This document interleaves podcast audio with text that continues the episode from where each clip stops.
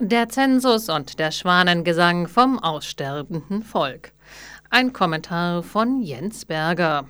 Die bislang veröffentlichten Ergebnisse des Zensus 2011 haben es in sich. Deutschland hat nun auch offiziell mehr als 1,5 Millionen weniger Einwohner als bislang angenommen. Das ist für sich genommen erst einmal recht unspektakulär.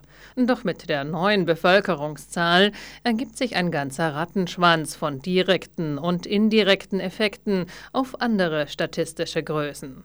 Der wohl bedeutsamste davon ist, dass die durchschnittliche Lebenserwartung der Deutschen geringer ist als bislang angenommen.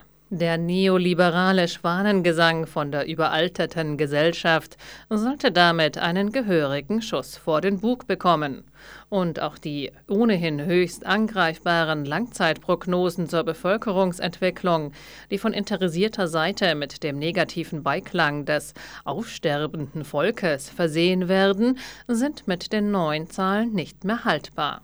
Wenn Deutschland weniger Einwohner hat als bislang angenommen, ist dies kein Zeichen dafür, dass die Gesellschaft schrumpft. Die alten offiziellen Daten basieren auf der letzten großen Volkszählung aus den Jahren 1987 im Westen und 1981 im Osten. Seitdem wurden die Daten mit dem Melderegister fortgeführt. Vor allem vor der Reform des Melderegisters im Jahre 2005 war dieses System jedoch höchst fehleranfällig. Wer sich an seinem neuen Wohnsitz angemeldet hat, ohne sich bei seinem alten Wohnsitz abzumelden, wurde doppelt gezählt. Seit die Anmeldungen mit den Abmeldungen automatisch gekoppelt und abgeglichen werden, hat sich dieser Effekt abgeschwächt. Als größter Fehler bleibt jedoch immer noch die unzureichende Meldegenauigkeit bei in Deutschland lebenden Ausländern erhalten. Wenn ein Ausländer das Land dauerhaft verlässt und sich nicht an seinem alten Wohnsitz hierzulande abmeldet, bleibt er allzu oft über Jahre und Jahrzehnte in den Registern der Behörden erhalten. Es war seit jeher bekannt, dass die offiziellen Einwohnerzahlen massiv durch zahlreiche Karteileichen aufgebläht sind. Es fehlt jedoch jegliche Anreizstruktur für die Gemeinden, ihre Register möglichst genau zu führen. Je weniger Einwohner eine Gemeinde hat, desto weniger Geld bekommt sie über diverse Finanzierungsschienen. Und dies setzt sich auf Kreis-, Landes- und sogar Bundesebene fort, da die offiziellen Einwohnerzahlen auch für die Verteilung der EU-Gelder eine Rolle spielen. Dieser statistische Fehler hat sich mit der Zeit verstärkt. Deutschland hatte also seit 1987 schon immer weniger Einwohner als offiziell angegeben. Daher darf man die jetzt vorgenommene Korrektur auch nicht als eine Schrumpfung oder einen Bevölkerungsrückgang interpretieren, da die weiter zurückliegenden Zahlen, gegenüber denen es einen Rückgang hätte geben können, ebenfalls zu hoch angesetzt waren.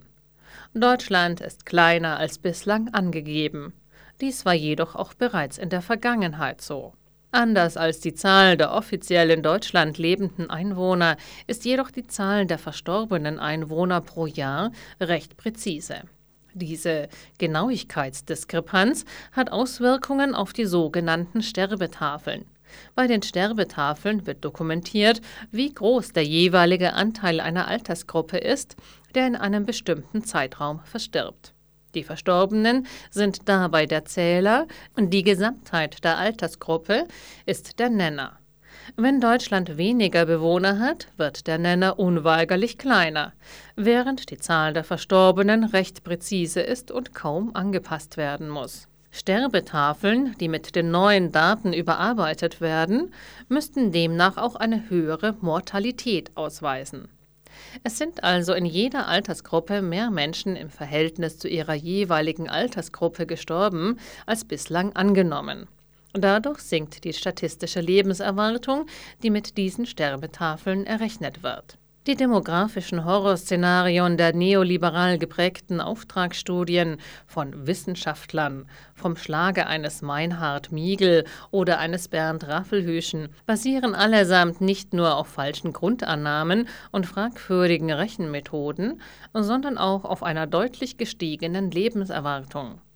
Wenn die wirkliche Lebenserwartung nun aber geringer ist als angenommen, sinkt dadurch auch die prognostizierte Zahl der über x-Jährigen im Jahre y. Je nach Größe des statistischen Fehlers bei der Berechnung der Lebenserwartung wird die Anzahl der Alten bzw. Rentner in der prognostizierten Zukunft daher geringer ausfallen. Die vermeintliche Verkreisung der Republik ist also womöglich deutlich überzeichnet. Die These vom aussterbenden Volk ist, so unsinnig sie auch ansonsten ist, dabei noch durch einen weiteren Nebeneffekt der Zensusdaten unter Beschuss. Denn neben den Todesfällen sind auch die Geburten relativ präzise dokumentiert und auch bei der Berechnung der Geburtenquote steht eine zu hohe Bevölkerungszahl im Nenner.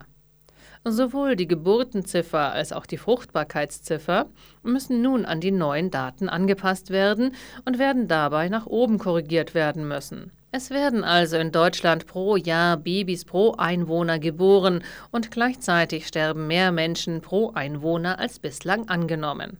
Dadurch verlieren die Horrorszenarien einer alternden und aussterbenden Gesellschaft ihre Berechnungsgrundlage.